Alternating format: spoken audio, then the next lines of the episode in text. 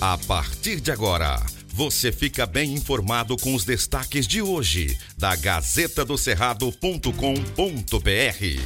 Olá, leitores e ouvintes de todo Tocantins. Chegamos com as notícias da Gazeta aqui nesta quinta-feira, 30 de março. O mês vai chegando ao fim e você acompanha tudo o que acontece no estado aqui com a gente. Eu sou Maju Cotrim. Olá, eu sou Marco Aurélio Jacob e trazemos agora os principais destaques da Gazeta do Cerrado.com.br.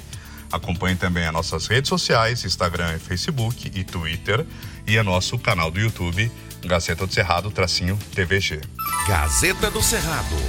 Os deputados estaduais fizeram aí várias sessões para aprovar aí matérias importantes.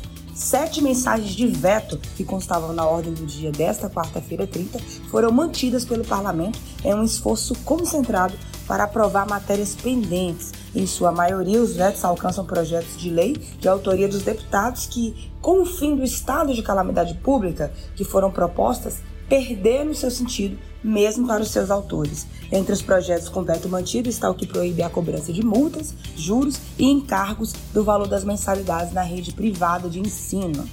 Nesse mesmo sentido, foi mantido o veto ao projeto do parlamentar Jorge Frederico, que dispõe sobre a implementação do sistema de transparência para o rastreamento das doses e identificação da população vacinada no Tocantins. Outro projeto que perdeu o sentido com o fim da pandemia é o que proíbe as concessionárias prestadoras de serviços de água e energia elétrica de suspenderem os serviços enquanto durar o estado de calamidade pública. Gazeta do Cerrado. Seca avança para 20% do território tocantinense.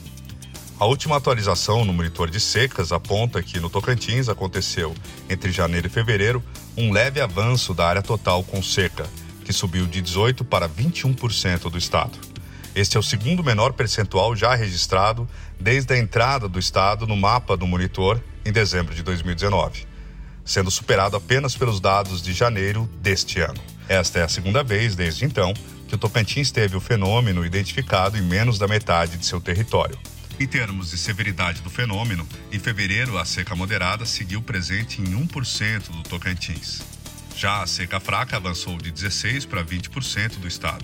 Com isso, as condições do último mês só foram mais brandas que as observadas em janeiro em Tocantins, o melhor mês histórico do estado no monitor de secas. Gazeta do Cerrado. Maior cidade do norte é a primeira do Tocantins a começar a aplicação da quarta dose contra a Covid. Os idosos de Araguaína, acima dos 80 anos, receberão a segunda dose de reforço, a quarta dose contra a Covid-19 a partir desta quinta-feira, 31.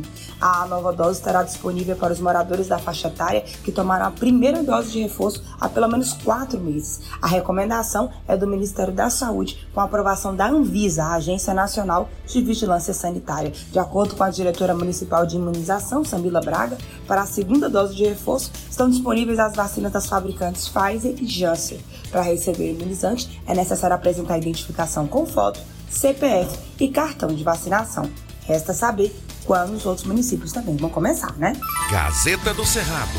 Dois homens foram condenados pela Justiça do Tocantins por integrarem uma quadrilha especializada em roubos de carros fortes. O grupo foi responsável pelo ataque a um veículo blindado ocorrido em agosto de 2019 na TO 230, entre as cidades de Bandeirantes do Tocantins e Arapoema. Um segurança e dois assaltantes ficaram feridos. O grupo agia na modalidade criminosa conhecida como Novo Cangaço. Conforme o Ministério Público Estadual, o veículo blindado foi atingido por 31 disparos de fuzil e metralhadora, mas os seguranças revidaram e conseguiram evitar o assalto. Os réus condenados foram Regis Martins e Cleudson Garcia. No processo foi comprovado que o primeiro participava diretamente das ações criminosas e teve a pena estabelecida em cinco anos e nove meses. O outro prestava apoio às questões do grupo e recebeu a pena de quatro anos e seis meses de reclusão. Veja todos os detalhes na Gazeta do Cerrado. Gazeta do Cerrado. Por hoje é só, obrigada pela sua audiência. Você continua acompanhando tudo o que acontece no estado, no país e no mundo, aqui no seu veículo de notícias confiáveis, gazetadocerrado.com.br. Aqui, antes de ser notícia, tem que ser verdade. Abraço. Aqui não tem fake news e você acompanha as informações apuradas e corretas para ficar bem informado todos os dias. Obrigado pela sua audiência e até amanhã.